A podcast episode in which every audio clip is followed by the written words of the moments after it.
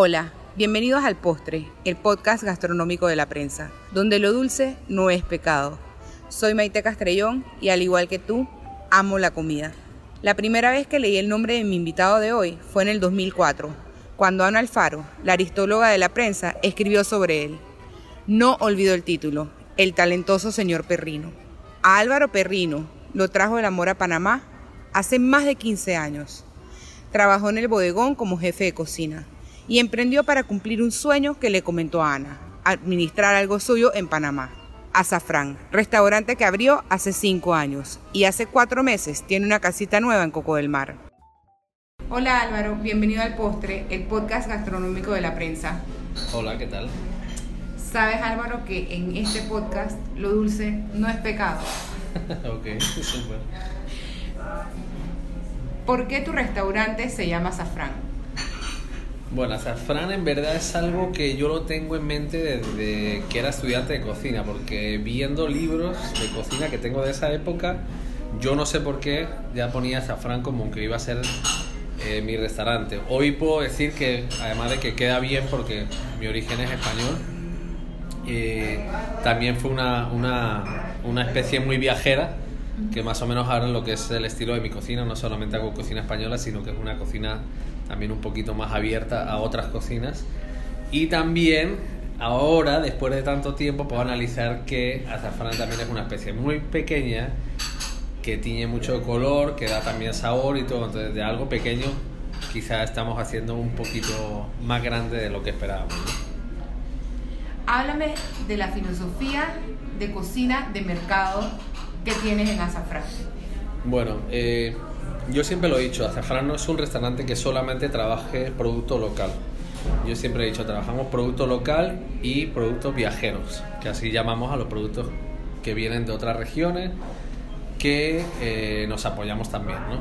Pero sin ser un restaurante 100% local, sí es verdad que cada vez apoyamos muchísimo más el producto panameño y en el caso, por ejemplo, te voy a decir, de los vegetales, no se compran vegetales que no sean del mercado de abasto. Muchas veces voy yo mismo, ahora que lo han mejorado, todavía me apetece muchísimo más ir todos los lunes.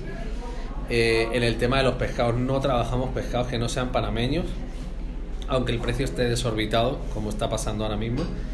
Y aparte de eso, eh, tratamos de que casi todas las proteínas, quitando carnes, que sí nos apoyamos mucho eh, con Estados Unidos, tratamos de que sea lo más local posible. O sea, lo que de verdad es bueno y lo que de verdad es calidad, tratamos de apoyar 100% al producto local. ¿no?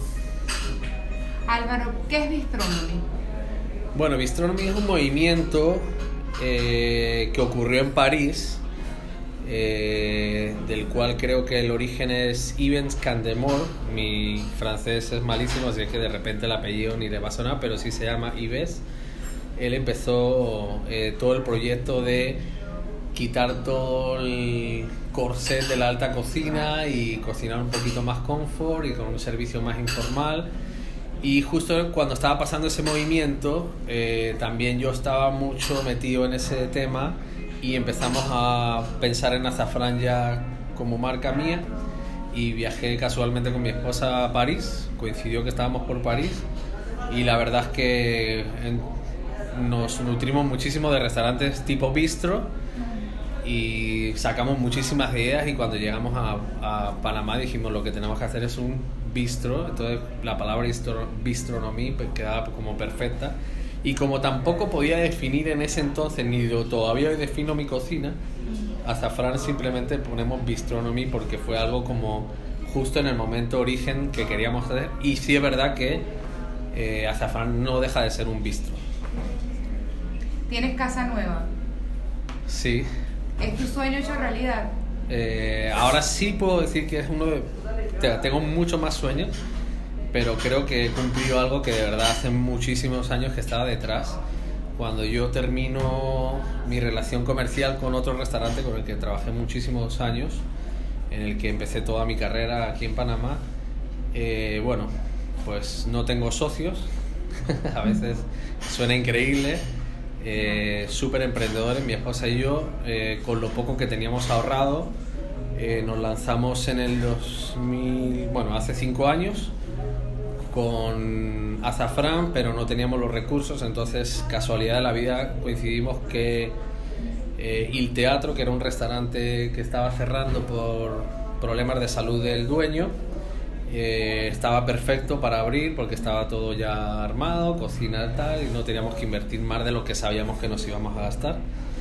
Y bueno, empezamos ahí y cosas de la vida, a los cuatro años logramos salir del local, no porque no nos gustara el local, sino que en verdad queríamos hacer algo desde cero y no era la ubicación que queríamos.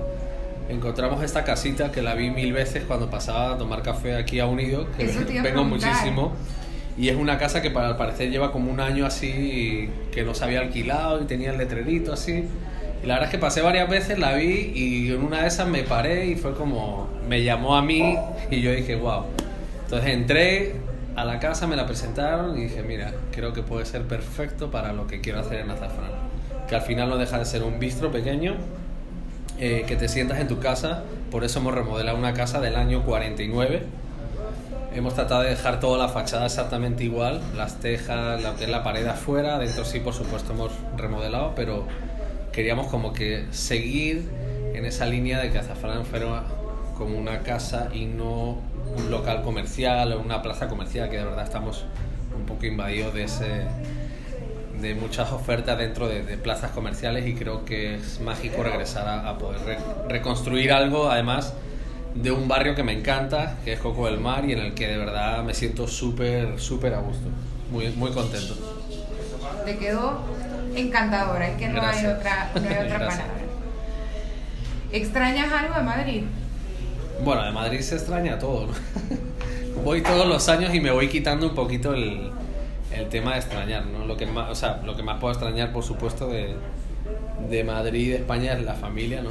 Allá se quedan mis padres, mis hermanos, mis amigos de la infancia, pero eh, también hay cosas de Madrid que me encantan, como salir así a las tapas y caminar por las calles, ese clima que tiene a veces en primavera, ¿no? Todo eso. Sí extraño Madrid, pero si te digo la verdad, estoy muy a gusto también en...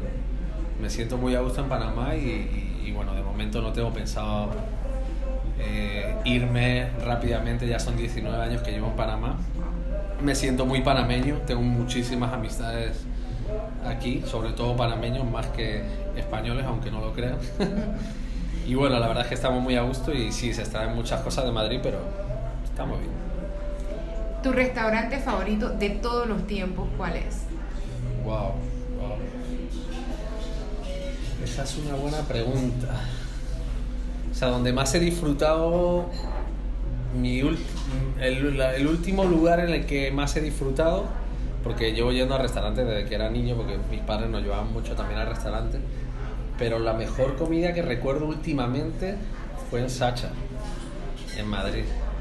¿Qué La verdad es que fue mágico. Uf, comimos de todo porque eh, yo no conocía a Sacha, Mario sí lo conocía y me dijo, oye, si estás en Madrid, pasa por allá. Bueno, nos at- nos atendió increíble porque es muy amigo también de, de Mario.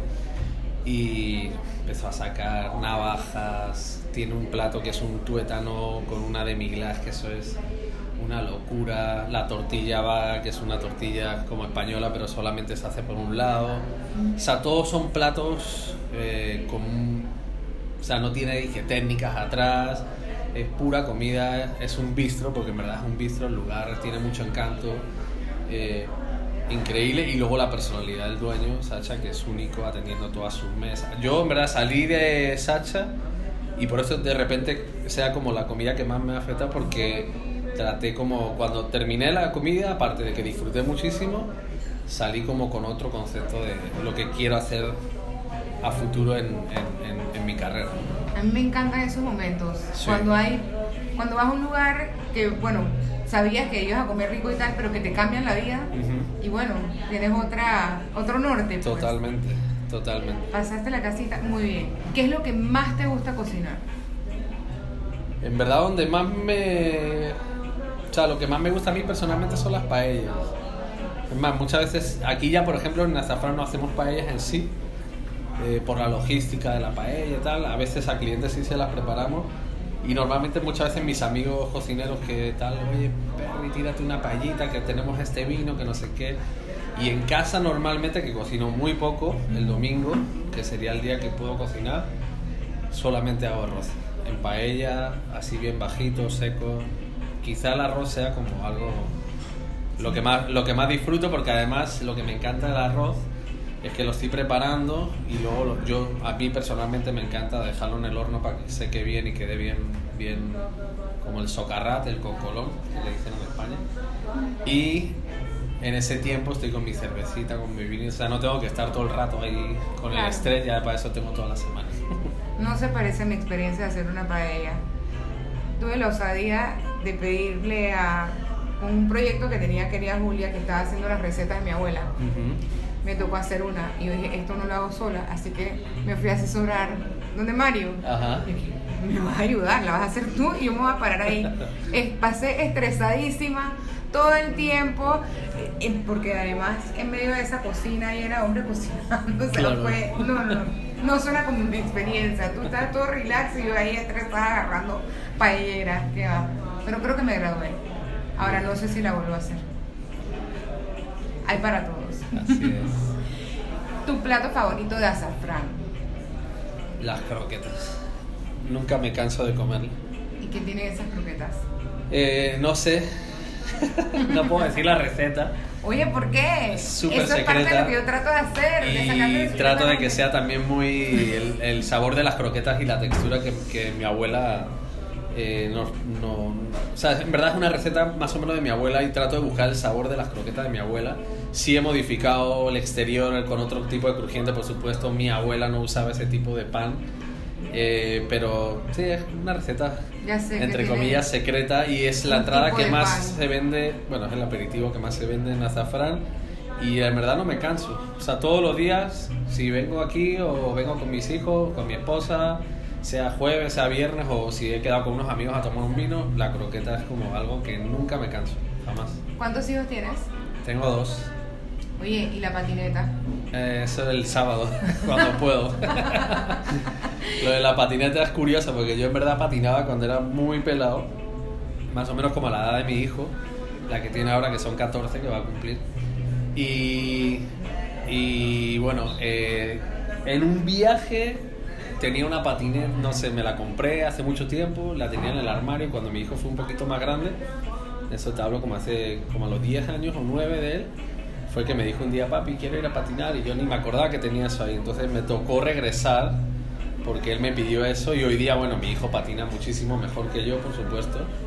Y entonces trato de que el sábado, que es el día de nosotros, ir a patinar y, y en verdad es algo que me relaja muchísimo, me encanta. La- el bowl ese que tenemos en la cinta costera en Panamá es mágico. Me encuentro hasta con otro amigo chef, Goma, patinando allá también. Y hay un buen grupo también, así como de gente old school, que vamos los sábados y hay buen ambiente, punk rock. Y encima disfruto con mi hijo, o sea, lo tengo todo el sábado y la patineta en verdad se ha vuelto una de mis aficiones favoritas. Te sale muy bien. Aparte de este podcast, Álvaro, ¿cuál es tu postre favorito? Mi postre favorito, en verdad, o sea, sí, que no, no de azafrán, o sea, de, mi postre favorito Ah, de toda vida. la vida es el flan. Donde voy, si hay flan de la casa, no pido otra cosa. O sea, me encanta. Y creo que he probado por lo menos el 90% de los flanes de Panamá. Donde voy, pues pido flan. Yo a todo el mundo le digo que, o sea, es que me gustan mucho los postres, Ajá. pero el flan es el dueño de mi corazón, Sí, ¿verdad? tengo que decirlo. Sí, gracias Álvaro por acompañarme en el postre. Gracias a vosotros.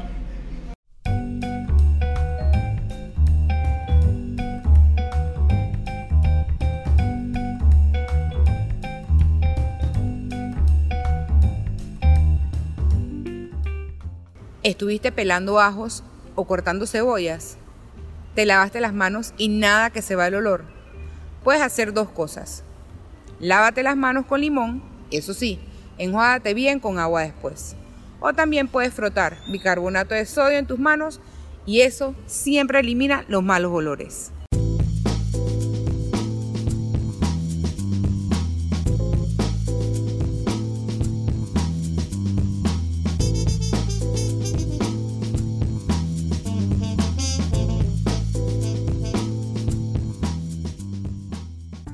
Hacer ceviche es más fácil de lo que crees. Son buenos para servir en una tarde de picadera o para reemplazar una comida baja en calorías y carbohidratos. En alamesa.pa hay cinco recetas de ceviche fáciles para preparar en casa. Hay uno de langostinos, uno de camarones con cerveza, uno de garbanzos y uno vegano al estilo mexicano. Busca las recetas en el link debajo de este post.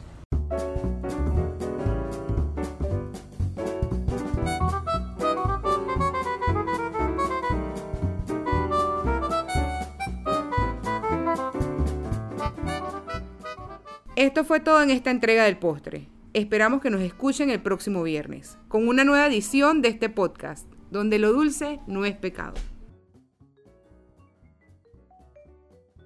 El postre es una producción de la Unidad de Contenido Digital de la Prensa. Presentó Maite Castrellón. Producción y edición Miguel López. Música Kevin MacLeod.